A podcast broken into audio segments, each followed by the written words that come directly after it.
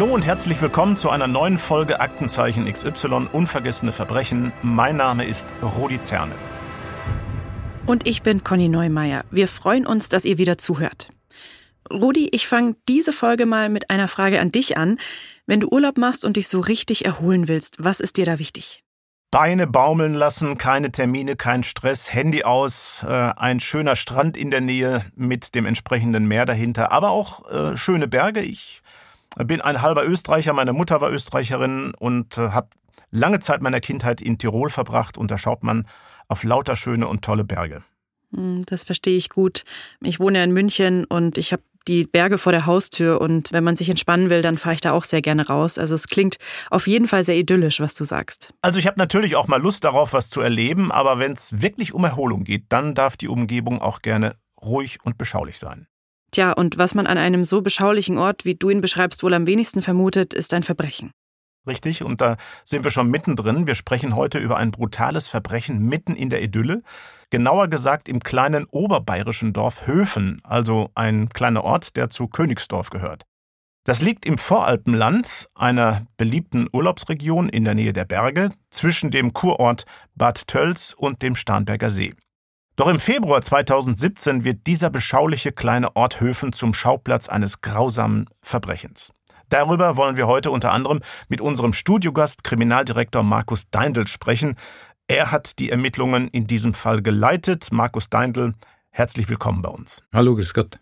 Hallo, Herr Deindl. Herr Deindl, Sie sind ein erfahrener Kriminalbeamter, haben in Ihrer Karriere viel gesehen. Wie ordnen Sie das Verbrechen von damals ein, beziehungsweise ist der Fall auch aus Ihrer Sicht besonders gewesen? Ja, der war aus äh, vielerlei Sicht besonders. Zum einen ist es bei uns nicht alltäglich, dass wir Taten mit zwei bis drei Opfern, Mordopfern bei uns haben. Die Brutalität und Grausamkeit in diesem Fall war ganz besonders. Auch die Tatsache, dass wir keinerlei Hinweise am Anfang der Tat hatten auf die Täter. Es schien nicht nach einer Beziehungstat auszusehen. Das war schon sehr besonders für uns. Ich weiß, für viele unserer Hörerinnen und Hörer ist äh, so ein Ausmaß von Brutalität oft schwer zu ertragen. Wie geht es eigentlich Ihnen persönlich damit? Haben Sie auch nach all den Jahren, ja, ich sag mal salopp, manchmal noch daran zu knabbern, was Sie an Tatorten vorfinden? Also im Prinzip anfangs knabbert man immer an dem, was man tatsächlich jetzt äh, vor sich sieht. Das gerät allerdings relativ schnell in den Hintergrund, wenn man dann seine Arbeit macht. Allerdings über eine längere Polizeikarriere hinweg gibt es einige Fälle, an denen man doch länger knabbert und die man so mit sich mitträgt. Wir unterhalten uns mit Ihnen gleich noch über die Details des Falls. In der Vorbereitung haben wir ja schon mit Anton Demmel gesprochen. Er war zur Tatzeit Bürgermeister von Königsdorf, also der Gemeinde, zu der das Dorf Höfen gehört. Und eine Sache können wir jetzt schon verraten. Das Verbrechen, um das es heute geht, das hat das Leben in Höfen langfristig verändert. Ja, das kann man wohl sagen. Zuerst wollen wir aber die Tat genau anschauen und gehen dafür an den Tag zurück, an dem Sie, Herr Deindl, zum Tatort gerufen wurden. Höfen, ein kleines Dorf im oberbayerischen Voralpenland. Hier kennt jeder jeden und die Menschen wissen recht gut, wie der Alltag ihrer Nachbarn aussieht. Die Siedlung liegt ungefähr 45 Minuten mit dem Auto südlich von München und ist einer von 21 Ortsteilen der Gemeinde Königsdorf. Anton Demmel war von 2008 bis 2020 Bürgermeister von Königsdorf und den gut 3100 Einwohnern. Er beschreibt den Ortsteil Höfen so. Höfen liegt ungefähr vier Kilometer, ja, dreieinhalb Kilometer vielleicht südlich von Königsdorf an der Bundesstraße 11. Da dürften so vielleicht 20, 25 Häuser stehen. Überwiegend Wohnbebauung. Es gibt noch einen Pferdehof in dem Bereich und zwei ehemalige landwirtschaftliche Gebäude, die aber nicht mehr landwirtschaftlich genutzt sind, sondern auch in die Wohnbebauung übergeführt worden sind und ist eigentlich so ein bisschen ein Kern, ist es so ein bisschen umschlossen und verläuft sich jetzt nicht in der Landschaft, sondern im Gegenteil, es ist eher so, dass das alles ein bisschen eng beieinander steht. 25 Wohnhäuser und etwa 80 Einwohnerinnen und Einwohner. Das ist Höfen. Fast alle Häuser im Dorf sind um zwei miteinander verbundene Hauptstraßen angeordnet. Es ist dieser Kern, von dem Anton Demmel spricht, der sich auch auf die Gemeinschaft und das Miteinander auswirkt der Zusammenhalt in diesem Ortsteil war eigentlich immer schon sehr stark. Die haben also immer wieder mal Feste organisiert, vom Maibaum über Weinfest oder sonstige Sachen und haben sich auch in den letzten Jahren sehr verjüngt. Es sind also sehr viele junge Familien und Kinder dazugekommen und war eigentlich ein sehr angenehmer Ortsteil, muss ich sagen, weil er ein sehr reges Miteinander gehabt hat. Es ist der Abend des 25. Februar 2017, ein Samstag. Um circa 22 Uhr klingelt bei der Polizeiinspektion in Geretsried das Telefon. Der Anrufer ist ein älterer Herr. Er meldet eine Freundin als vermisst. Sie sei gerade zu Besuch in Höfen und auch wenn einer der beiden mal unterwegs sei, hätten sie regelmäßig Kontakt. Seit mehreren Tagen könne er sie aber nicht mehr erreichen. Eine Polizeistreife fährt noch am selben Abend nach Höfen, genauer gesagt zum Haus von Renate Fuchs.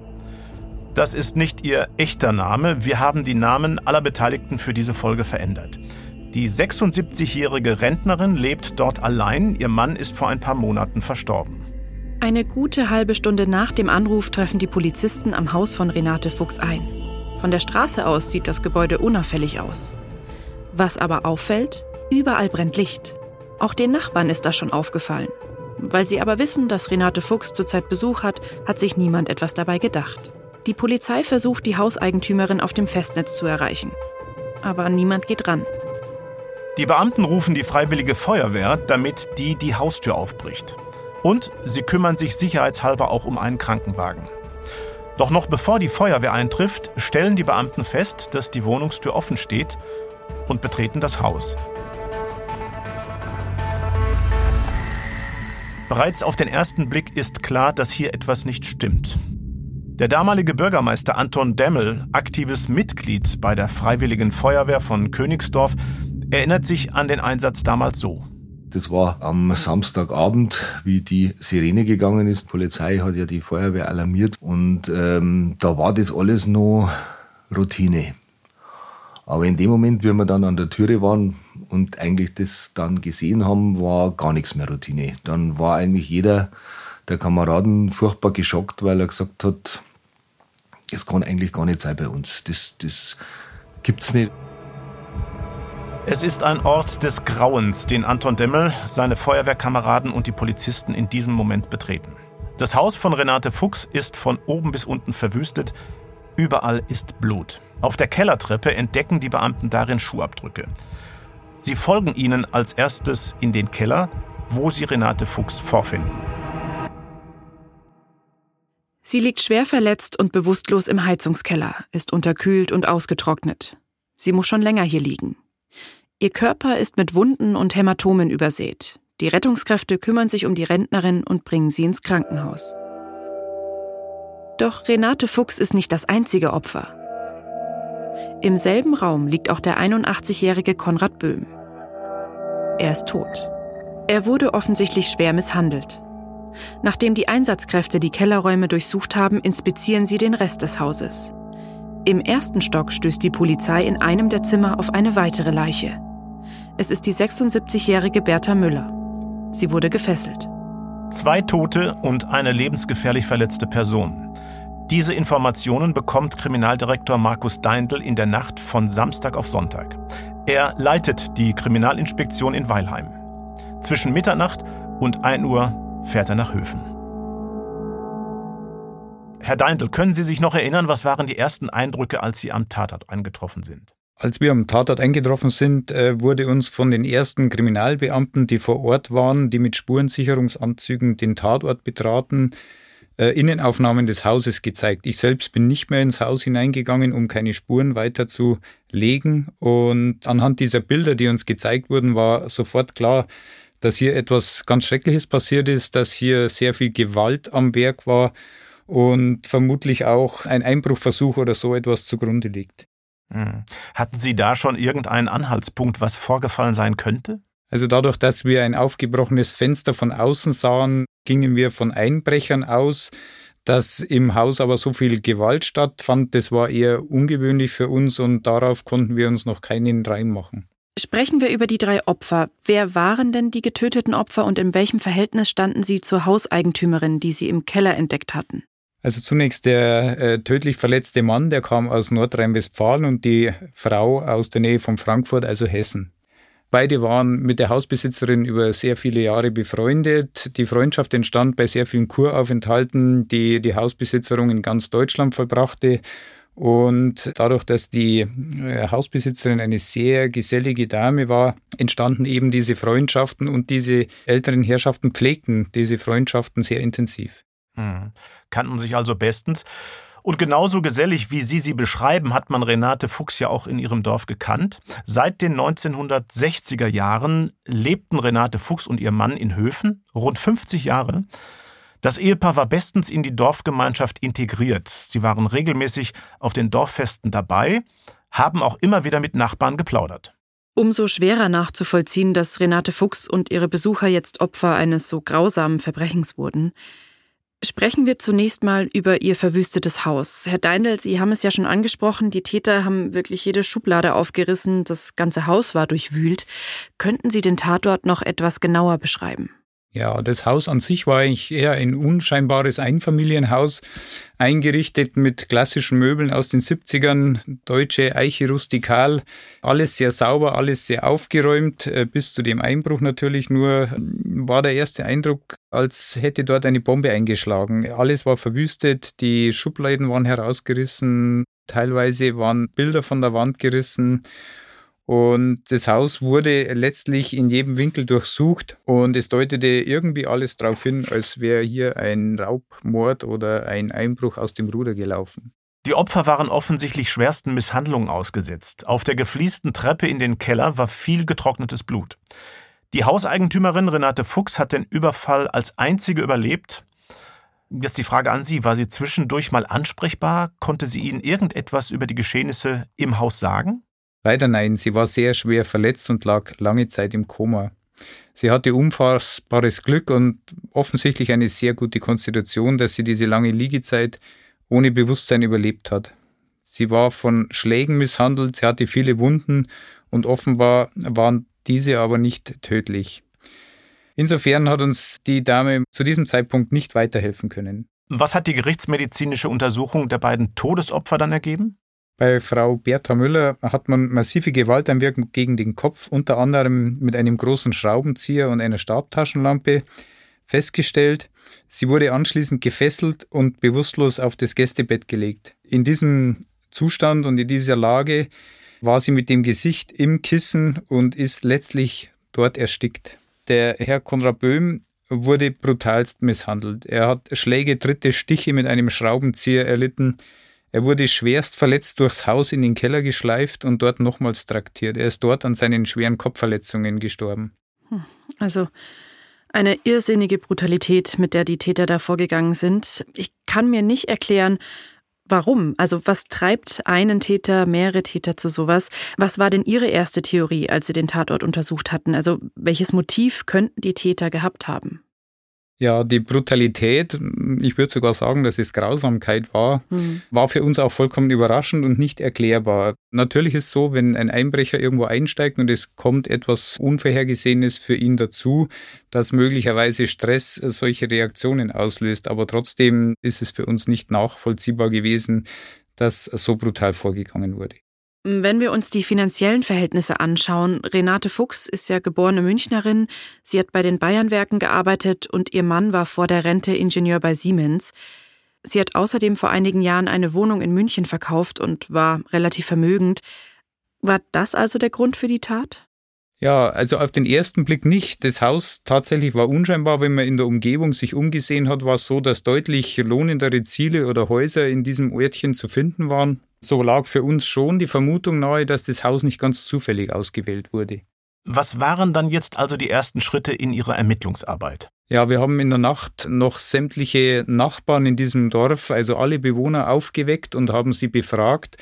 Wir durften keine Zeit verlieren. Wir haben im äh, Haus getrocknete Blutspuren aufgefunden, sodass wir davon ausgehen konnten, dass die Tat schon etwas länger zurückliegt. Aus diesen Befragungen konnten wir dann erste Rückschlüsse ziehen. Was haben die Befragungen der Nachbarn denn dann ergeben? War jemand regelmäßig bei ihr? Die Frau Fuchs hatte keine Kinder und es waren keine nahen Verwandten bekannt. Die Nachbarn haben von einem demenzkranken Ehemann erzählt, der wohl vor einigen Monaten verstorben war. Er war wohl lange pflegebedürftig und deshalb waren auch immer wieder Pflegekräfte im Haus, äh, solange der Mann noch am Leben war. Waren das dann für Sie irgendwie verdächtige Personen? Ja, per se nicht verdächtig, aber zumindest war es eins der wenigen Mosaiksteinchen, das wir hatten, wo wir weiter ermitteln konnten. Wir haben dann versucht, die Personalien dieser beiden Pflegekräfte festzustellen, mussten dazu schon einen Durchsuchungsbeschluss beantragen, um bei dieser Pflegevermittlung an die Personalmappen dieser beiden Damen zu kommen. Dadurch konnten wir die Namen, Geburtsdaten, aber auch die Handynummern dieser beiden Damen ermitteln. Mhm. Ja, und was Ihnen diese Informationen gebracht haben, dazu kommen wir gleich auch nochmal zu sprechen. Zunächst reden wir mal darüber, was diese Morde für die Menschen in Höfen bedeutet haben. Für sie ist das Verbrechen mitten in ihrem Dorf ein absoluter Schock. Die heile Welt gerät regelrecht aus den Fugen. Bürgermeister Anton Demmel sieht zu dieser Zeit, wie das Grundvertrauen, also dass in diesem beschaulichen Voralpenland nichts passieren kann, ins Wanken gerät. Das Sicherheitsgefühl war natürlich in dem Moment schon mal weg. Also gerade in der Phase, in der kein Zusammenhang dargestellt worden ist jetzt mit der Tat. Also warum ist das passiert? Also das hätte ja mein Haus sein können, hätte ich sein können. Warum ist das so? Die Sorge im Dorf ist also riesengroß und man kann sagen, dass in Höfen eine Art ja, kollektive Angst herrscht. Herr Deindl, es war also irgendwie auch Teil Ihrer Arbeit damals wieder ja so eine Art Sicherheitsgefühl herzustellen. Dafür haben Sie dann ja auch einiges getan, hat uns Anton Demmel erzählt.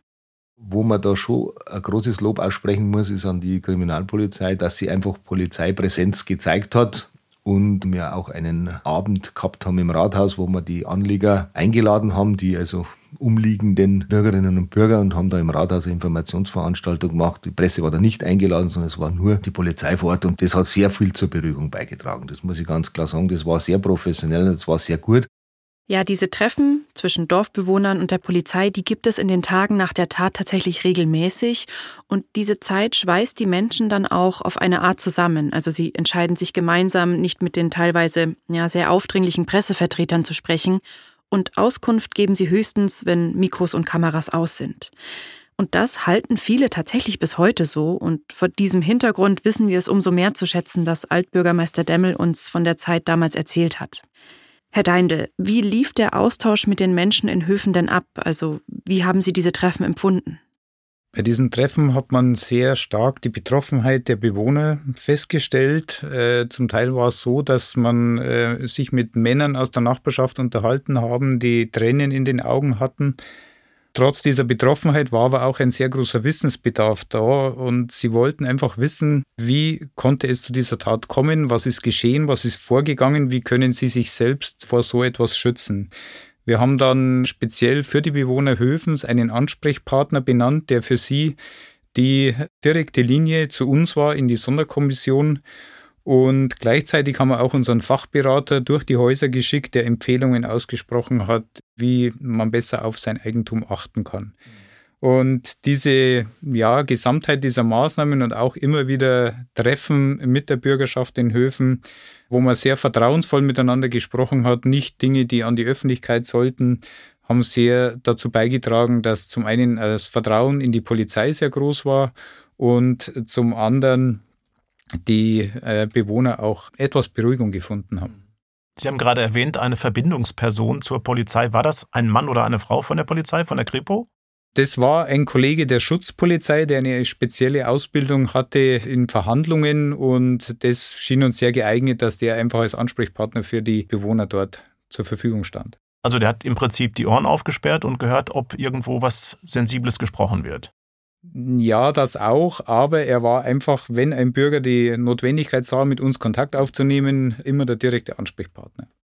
Gehen wir zurück zu Ihrer Ermittlungsarbeit. Sie haben ja gleich in der ersten Nacht die Dorfbewohner befragt. Wie ging es dann weiter? Zunächst war es so, dass wir uns als Dienststelle natürlich organisieren mussten. Wir haben eine Sonderkommission, die Soko Höfen, gegründet, die letztlich insgesamt aus circa 60 Mitarbeiterinnen und Mitarbeitern bestand. Es ist eine recht große Gruppe die wir so in äh, die Ermittlungen geschickt haben. Aber das war dringend notwendig, weil wir anfangs keinerlei Ansatzpunkte hatten und wir in alle Richtungen ermitteln mussten. Wir haben die Wohnungen der beiden Getöteten in Frankfurt und in Nordrhein-Westfalen aufgesucht und dort eben geschaut, ob irgendwelche auffälligen Dinge geschehen sind dort in den Wohnungen. Das war nicht der Fall, aber die Kollegen aus Nordrhein-Westfalen haben eine Handyverpackung aufgefunden, die für unsere Ermittlungen dann von großer Bedeutung war. Ja, da Sie sagen, die wird noch wichtig werden für uns, dazu kommen wir dann auch. Sie selbst waren bereits nach sehr kurzer Zeit mit dem Fall bei uns in der Sendung, sprich in der Nacht zum Sonntag waren Sie am Tatort und bereits drei Tage später am Mittwoch, am 1. März bei mir im Studio. Ja, wir hatten zwar zu dieser Zeit noch sehr wenig Informationen, aber wir wollten uns die Möglichkeit, an die Öffentlichkeit mit diesem Fall zu gehen, nicht nehmen lassen. Wir haben die Chance ergriffen und haben einem sehr großen Publikum unsere Ermittlungen dargestellt und versucht, etwas über das Umfeld der Hausbesitzerin herauszufinden. Ja, wir haben einen Ausschnitt aus der Sendung von damals und wir hören mal rein, welche Fragen Sie an die Zuschauerinnen und Zuschauer hatten. Aufgrund der spärlichen Hinweis- und Informationslage äh, müssen wir in alle Richtungen ermitteln. Die großen Hoffnungen setzen wir in die Tatortarbeit, in die Spurenauswertung und dies im vollen Gange. Welche Fragen haben Sie an unsere Zuschauer? Sie benötigen Informationen. Ja, für uns ist sehr wichtig, äh, ob im Raum Höfen äh, unbekannte Personen, unbekannte Fahrzeuge im Tatzeitraum äh, vom Mittwoch, 22.02. in den Abendstunden bis äh, Freitag, 24.02. in den frühen Morgen wem unbekannte Personen und unbekannte Fahrzeuge aufgefallen sind. Ebenso ist wichtig für uns, ob nach dem Tatzeitraum Personen mit eventuell blutverschmierter Kleidung irgendwo aufgefallen sind. Klare Sache, Sie hatten auch auf Hinweise zu der Hausbesitzerin Renate Fuchs selbst gehofft wollten also was über ihr Umfeld erfahren. 17 Hinweise kamen dazu rein, allerdings keiner davon hat sie und ihr Team wirklich weitergebracht. Wo haben Sie in den Ermittlungen dann noch ansetzen können? Wir haben natürlich unsere Umfeldrecherchen weiter fortgesetzt, gleichzeitig aber das Tatortgelände sehr großräumig abgesucht. Wir konnten am Tatort feststellen, dass die Täter hinter dem Haus in Richtung Norden geflüchtet sind, weil sie dort einige Gegenstände verloren haben, zum Beispiel auch ein Gemälde. Und diesen Bereich haben wir dann besonders intensiv abgesucht. Haben die das einfach auf der Flucht verloren oder was haben sie vermutet? Ja, verloren vielleicht, weil es zu sperrig war oder auch andere Gründe. Wir wussten es nicht genau, es waren mehrere Gegenstände. Die Brutalität gegenüber den alten Menschen lässt ja eigentlich vermuten, dass wir es hier mit absolut skrupellosen Tätern zu tun haben, die möglicherweise nicht zum ersten Mal ein Verbrechen begangen haben. Trotzdem klingt dieser Teil dann doch ziemlich amateurhaft, oder? Ja, diesen Eindruck hatten wir schon auch. Hochprofessionelle und spezialisierte Einbrecherbanden gehen sicherlich nicht so vor, dass sie einen Teil der Beute auf dem Fluchtweg wieder wegschmeißen. Die Frage tatsächlich, warum das alles so abgelaufen ist, hat sich uns da auch immer wieder gestellt. Es ist ja so, dass die drei Opfer körperlich absolut unterlegen waren, alles betagte Rentner und die so zu quälen, sodass zwei von ihnen sogar gestorben sind, hat sich uns nicht erklärt. Sie hatten für die Ermittlungen dann ja auch Unterstützung aus München. Ein sogenannter Einsatzzug kam schon am Tag nach dem Leichenfund. Könnten Sie uns kurz erklären, was das ist? Ein Einsatzzug ist eine geschlossene Einheit. Das heißt, es sind circa 20 bis 30 Kolleginnen und Kollegen unter einer Führung, die man zum Beispiel bei Demonstrationen einsetzen kann, aber auch zu gezielten Absuchen, großflächigen Absuchen von Geländen. Und das hat dieser Zug dann auch vor Ort getan. Er hat die Umgebung des Tatorts systematisch abgesucht und alle möglichen Fluchtwege unter die Lupe genommen. Und dabei haben die Beamten etwas gefunden, das dann Bewegung in die Ermittlungen gebracht hat. Ja, ganz genau. Es war so, dass diese Einheit sehr erfolgreich war und sehr akribisch gearbeitet hat. Auf einem Feldweg rund 400 Meter vom Haus entfernt haben die Kollegen eine Zigarettenkippe aufgefunden. Wir waren deshalb ziemlich sicher, dass dort das Fluchtfahrzeug oder das Tatfahrzeug geparkt war auf diesem Feldweg und dass sie von dort, von der Tat, vom Tatort weggefahren sind. Mhm. Außer der Zigarettenkippe haben Sie ja noch etwas anderes gefunden. Was war das? Ja, in der Nähe dieser Zigarettenkippe fanden wir ein kleines Stück einer gelben, dünnen Schnur, das war aus demselben Material, wie die getötete Dame im Haus gefesselt war. Gab es denn beispielsweise auch brauchbare DNA-Spuren, die Sie gefunden haben? DNA, das ist ja oftmals der Schlüssel zur Aufklärung eines Verbrechens. Ja, die Analyse der DNA-Spuren hat uns circa eine Woche nach Auffinden des Tatorts erste Ergebnisse gebracht. Wir wussten, dass sich im Haus drei männliche Täter aufgehalten haben müssen und die DNA-Spur, die wir aus der Zigarettenkippe extrahieren konnten, konnten wir einen polizeibekannten Mann aus Polen zuordnen, der bereits in Deutschland im Gefängnis saß. Das war der erste wirkliche Ermittlungsschritt. Ja, das ist natürlich ein erster richtig großer Ermittlungserfolg. Sie haben es gerade gesagt, der Mann, auf den Sie nun gestoßen sind, war polizeibekannt, unter anderem wegen eines Bandendiebstahls, wegen dem er zwischenzeitlich in Brandenburg im Gefängnis saß. Und dieser Mann war dann auch die Verbindung, nach der Sie gesucht hatten, die Verbindung zum Umfeld von Renate Fuchs.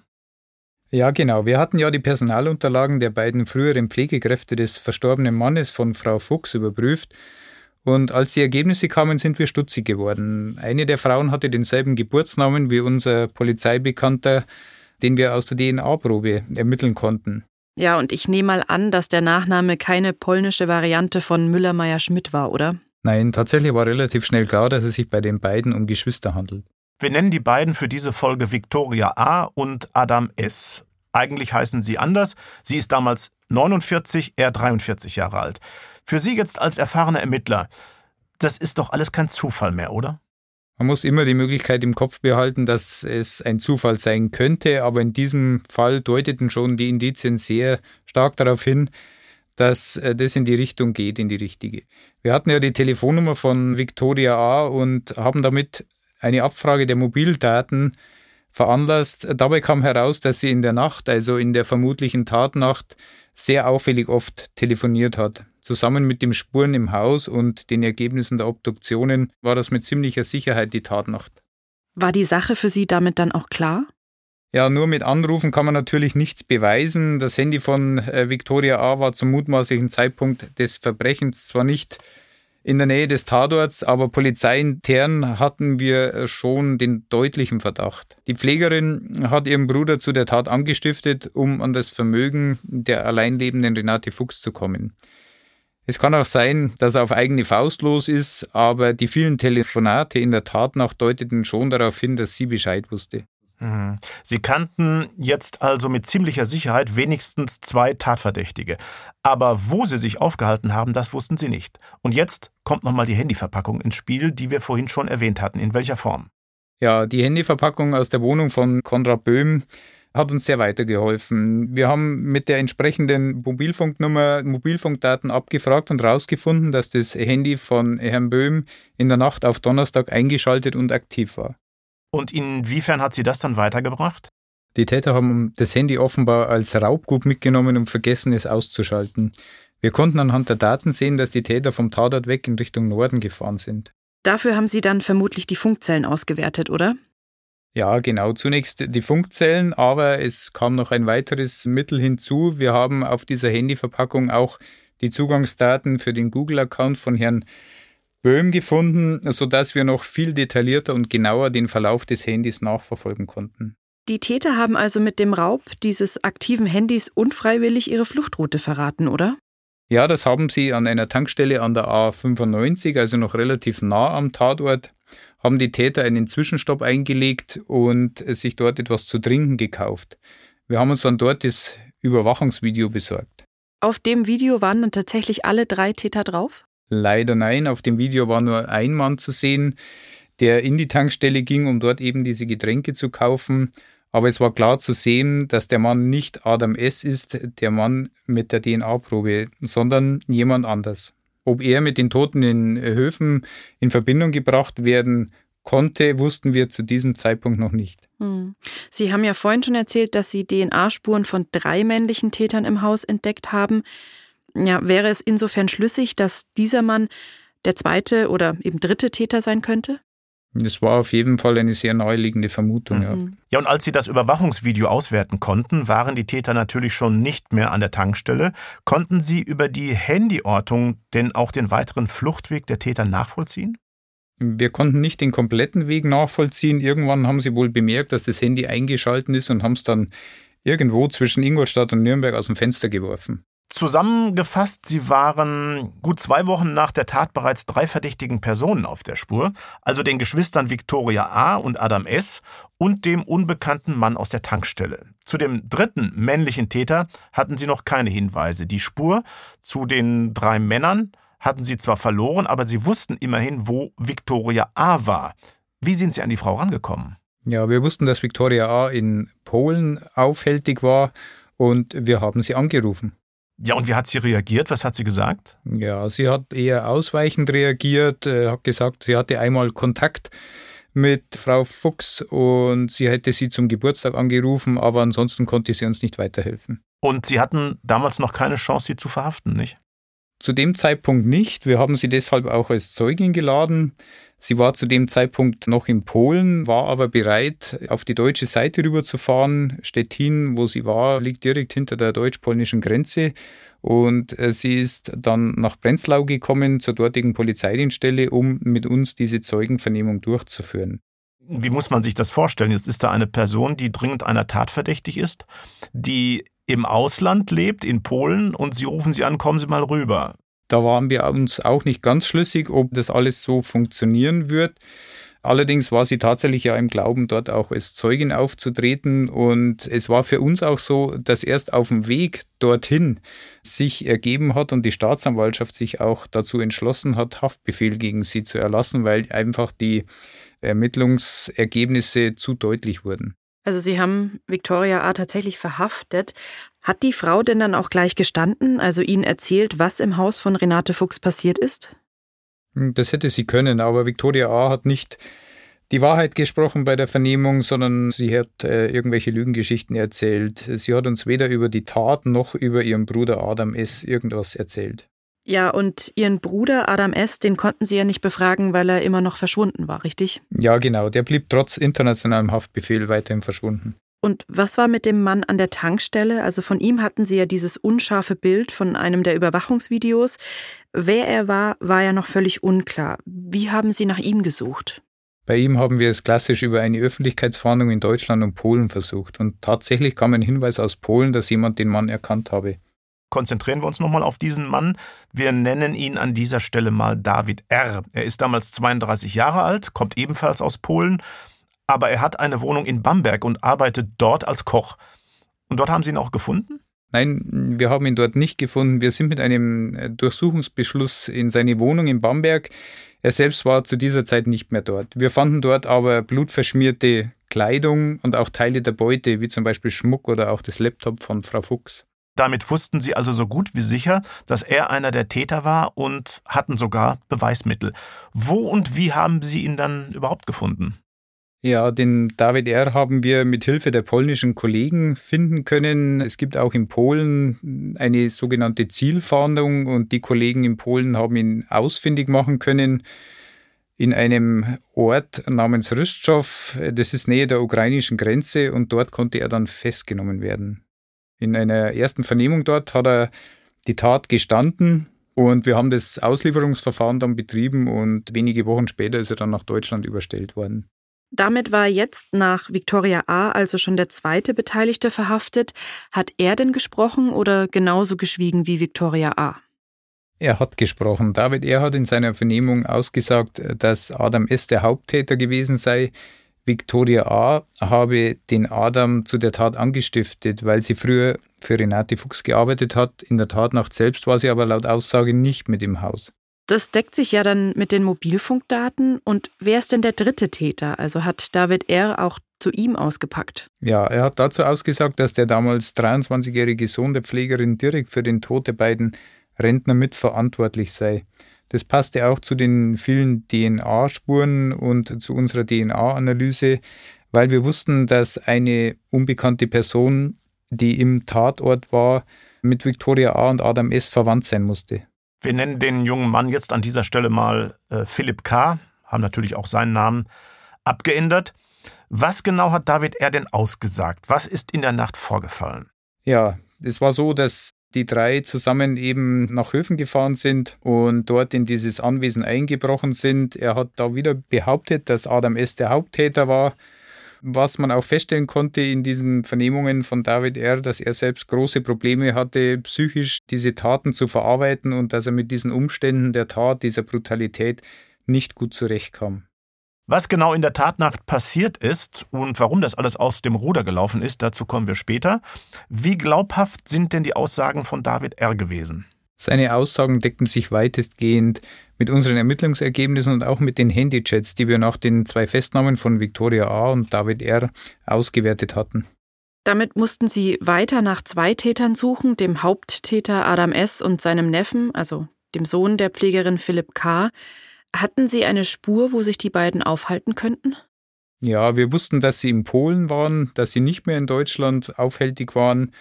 Und äh, wir haben deshalb mit den Kollegen in Polen sehr eng zusammengearbeitet. Die Kollegen in Polen haben wirklich eine sehr gute Arbeit geleistet und haben dann innerhalb weniger Tage zuerst den Philipp K. festnehmen können und später auch noch Adam S., der dann wie der Philipp K. in Auslieferungshaft kam und dann später nach Deutschland ausgeliefert wurde. Auf dem Handy von Adam S. haben wir später noch feststellen können, dass wohl zwei der Täter, also der David R. und Adam S., Tage vor der Tat schon eine Aufklärungsfahrt nach Höfen unternommen hatten und dort eben den Tatort genau ausspioniert haben. Herr Deindl, ich erinnere mich noch gut daran, dass wir bereits in der darauffolgenden Aktenzeichen XY-Sendung den Fall als gelöst vorgestellt hatten. Wie ist Ihre Meinung? Das ging am Ende doch ziemlich schnell, oder? Ja, das stimmt tatsächlich. Wir waren ja am 1. März 2017 schon in der TV-Sendung und das war drei Tage nach dem Tatortfund. Final gelöst hatten wir den Fall ungefähr fünf Wochen später. Dabei kam uns schon sehr zugute, dass wir im, in der Anfangszeit unserer Ermittlungen eben diese Zigarettenkippe auffinden konnten, äh, wo wir sehr schnell zu einer klaren DNA-Spur kamen.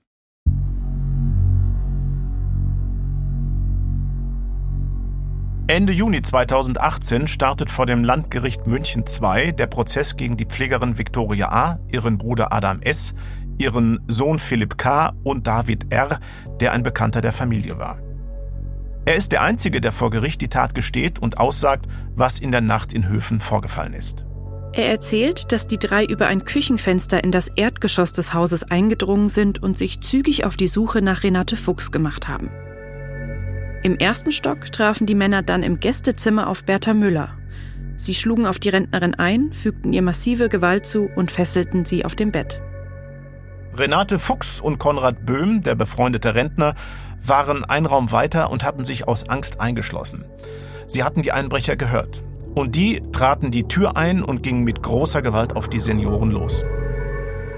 Sie wurden schwer verletzt in den Heizungskeller gebracht und dort eingesperrt. So wollten die Täter sicher gehen, dass sie ungestört das Haus ausräumen konnten und niemand so schnell die Polizei rufen würde. Herr Deindl, Sie waren ja auch beim Prozess dabei. Können Sie sich erinnern, ob es von den Tätern ja irgendeine Art von Erklärung gab, warum sie die drei Rentner so schwer bis zum Tod geschlagen und verletzt haben? Also war das von Anfang an der Plan oder waren Sie überrascht, dass Menschen im Haus waren? Ich glaube, sie hatten einen ganz einfachen Plan. Sie wollten einbrechen, die Frau überwältigen und dann wieder von dannen ziehen. Letztlich ist es wohl durch die Anwesenheit der beiden anderen Personen überraschend für sie gewesen und dadurch, dass sie nicht weiter geplant hatten oder auch nicht gut aufgeklärt hatten, ist es eben dann eskaliert. So ist unsere Auffassung. Vor Gericht versucht der Hauptangeklagte Adam S. dann alles auf den geständigen David R. zu schieben, allerdings ohne Erfolg. Zwischenzeitlich wird auch diskutiert, ob der Haupttäter Adam S. schuldfähig ist, weil er sich jahrelang in psychiatrischer Behandlung befand. An einer anderen Stelle versuchen die Täter zu erklären, dass sie aufgrund von Drogeneinfluss nicht mehr gewusst hätten, was sie tun und nie jemanden töten wollten. Am Ende beurteilten die Richter die Angeklagten aber als voll schuldfähig. Alle drei Männer werden wegen Mordes, besonders schweren Raubes und gefährlicher Körperverletzung zu lebenslangen Haftstrafen verurteilt. Wobei das Gericht bei Adam S. und Philipp K. die besondere Schwere der Schuld feststellt. Der Hauptangeklagte Adam S. soll wegen einer hohen Wiederholungsgefahr nach der Haftstrafe, aus der er ja nach 15 Jahren freikommen kann, in Sicherungsverwahrung. Herr Deindl, welchen Eindruck haben die Täter denn auf Sie gemacht? War da Schuldbewusstsein oder Reue zu erkennen? Also außer bei David R. habe ich bei keinem der Täter Reue oder Schuldbewusstsein erkennen können. Der Haupttäter Adam S. hat zwar zum Teil so etwas angedeutet, aber aus unserer Sicht war es nicht ehrlich. Was wurde denn eigentlich erbeutet und kam das überhaupt jemals wieder zurück zur Frau Fuchs? Also den genauen Umfang der Beute haben wir nie genau ermitteln können. Wir haben natürlich in der Wohnung von David R. etliche Gegenstände gefunden, auch Schmuck gefunden, den wir natürlich wieder zurückgeführt haben. Wir gehen aber davon aus, dass eine große Menge Bargeld und auch Goldbarren äh, entwendet wurden und die sind bis heute zum großen Teil verschwunden. Die ehemalige Pflegerin Victoria A. verurteilte das Gericht wegen Anstiftung zum Raub zu acht Jahren Haft. Es ist der juristische Schlusspunkt hinter einem brutalen Verbrechen, das die Bewohner des kleinen Örtchens Höfen in Angst und Schrecken versetzt hat. Ex-Bürgermeister Anton Demmel ist genauso wie die Nachbarn von Renate Fuchs mehr als erleichtert, dass die Täter gefunden wurden und nun für viele Jahre im Gefängnis sitzen. Es ist ein Riesenunterschied, wenn die Tat aufgeklärt ist oder wenn sie nicht aufgeklärt ist. Umsonst macht die Polizei nicht den großen Aufwand und umsonst ist es nicht so wichtig, dass wir so eine hohe Aufklärungsrate haben, weil das für die Betroffenen einfach ein ganz großer Effekt ist. Ich meine, es ist traurig genug, was passiert ist, aber es hat einfach diese Frage, warum war es nicht mein Haus, warum waren die da drin, die, die sind beantwortet gewesen. Und da hat man einfach gemerkt, ähm, es fällt was ab. Ja, Herr Deindl, wir haben es gerade gesagt, juristisch war der Fall damit abgeschlossen, aber für das Voralpenörtchen Höfen ist das noch längst nicht so, schon gar nicht für die überlebende Renate Fuchs. Haben Sie eigentlich noch Kontakt zu ihr? Wir haben zu Frau Fuchs sehr lange Kontakt gehabt. Wir haben ihren kompletten Genesungsprozess mitverfolgt, bis sie wieder vernehmungsfähig war. Wir haben sie auch mehrfach vernommen. Und in letzter Zeit hat sich dieser Kontakt aber sehr stark eingeschränkt. Welchen Eindruck hat Renate Fuchs denn nach der Genesung auf Sie gemacht? Renate Fuchs war nach der Genesung nicht mehr dieselbe, wie sie vorher war. Sie war körperlich stark eingeschränkt, sie konnte nicht mehr so frei gehen wie vorher und natürlich war sie auch psychisch belastet. Sie musste fortan von einer Pflegekraft betreut werden. Und wenn man sie vor der Tat gekannt hat, äh, beziehungsweise wenn man ihr Leben gesehen hat und Bilder von ihr gesehen hat, wie lebenslustig sie war, wie gesellig sie war und wie selbstbestimmt sie gelebt hat, dann muss man sagen, dass das mit der Tat natürlich zu Ende gegangen ist.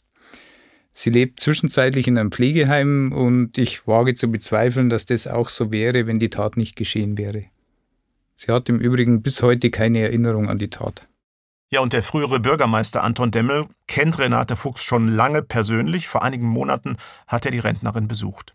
Durch das, dass es ja ja, dass wir die Familie gekannt haben, also jetzt vielleicht nicht im, im Sinne von, dass man sich oft gesehen hat oder so, aber man hat halt gewusst, wer das ist und habe ich dann mal angerufen, ob ich sie besuchen darf und habe dann eben zur Antwort gesagt, ja, ich soll auf alle Fälle meine Mutter mitbringen, ähm, weil die halt äh, bekannt war und wir sind dann auch hingefahren und haben dann am Nachmittag ein bisschen miteinander geratscht und das war auch, glaube ich, ganz gut, wobei es natürlich schon äh, ja, es gibt da nicht nur körperliche Wunden, sondern da gibt es natürlich auch seelische Wunden. Das kann man bei dieser grausamen Tat wirklich nachvollziehen. Herr Deindl, war das jetzt auch Ihr Eindruck, als Sie danach mit Renate Fuchs Kontakt hatten? Bleibt da was zurück? Ja, mit Sicherheit. Man kann so etwas nicht verarbeiten, ohne dass etwas zurückbleibt. Allein die körperlichen Einschränkungen, die sie nach der Tat erlebt hat und natürlich auch, wenn sie sich an die Tat konkret nicht erinnern kann, das Drumherum und das, was sie so erfahren hat, ist sicherlich beeindruckend genug. Ja, man muss sich das nochmal überlegen. Renate Fuchs lag drei Tage lang schwer verletzt neben ihrem zu Tode misshandelten Besuch. Und es ist diese irrsinnige Brutalität gegen völlig wehrlose alte Menschen, ja, die mich schon fassungslos zurücklässt. Ja. Nicht nur dich, auch das kleine Höfen mit seinen 25 Häusern und 80 Einwohnerinnen und Einwohnern spürt die Nachwirkungen dieser Tat bis heute. Anton Demmel sagt, dass er an diesem Verbrechen vor seiner Haustür auch über sechs Jahre später immer noch zu knabbern hat. Und so, wie dem früheren Bürgermeister, geht es wohl noch vielen in der ganzen Gemeinde Königsdorf. Von dem her denke ich schon, dass ein bisschen eine, eine Sorglosigkeit äh, weggefallen ist. Das glaube ich, kann man schon so sagen. Es ist jetzt nicht so, dass man merkt, es wird jetzt übervorsichtig, wenn man es in Amerika kennt, in den abgeschlossenen Vierteln. Sowas ist also mit Sicherheit nicht passiert. Ähm, aber es ist trotzdem so, dass man merkt, auch an die Leute und so, wenn man redet, auch die Häuserbeleuchtungen, Sicherheitsmaßnahmen, die zeigen eigentlich schon, dass diese Sorglosigkeit, die man vorgehabt hat, nicht mehr ganz so da ist. Ja, hoffen wir, dass die Bewohnerinnen und Bewohner von Höfen das alles irgendwann hinter sich lassen können. Das frühere Haus von Renate Fuchs hat inzwischen übrigens eine junge Familie gekauft und baut es gerade um. Damit sind wir am Ende dieser Folge angelangt und äh, bedanken uns natürlich ganz herzlich bei Anton Demmel, der uns einen Einblick in seine Heimatgemeinde gegeben hat. Und ein genauso großer Dank geht an Sie, an Kriminaldirektor Markus Deindl, dass Sie nochmal Ihre Ermittlungsarbeit und Ihre Gedanken mit uns geteilt haben. Schön, dass Sie hier waren. Es war spannend, Ihnen zuzuhören. Dankeschön. Und auch an euch vielen Dank fürs Zuhören und ich sage einfach an dieser Stelle bis zum nächsten Mal. Und wie immer gilt, wenn euch die Folge gefallen hat, dann empfehlt uns gerne weiter und lasst ein paar Sterne da, wenn ihr wollt. Wenn ihr uns eine Nachricht schicken wollt, dann könnt ihr das an die E-Mail-Adresse in den Shownotes tun. Bis in zwei Wochen zur nächsten Folge. Was noch fehlt, ist der gut gemeinte Wunsch für euch alle. Bleibt sicher.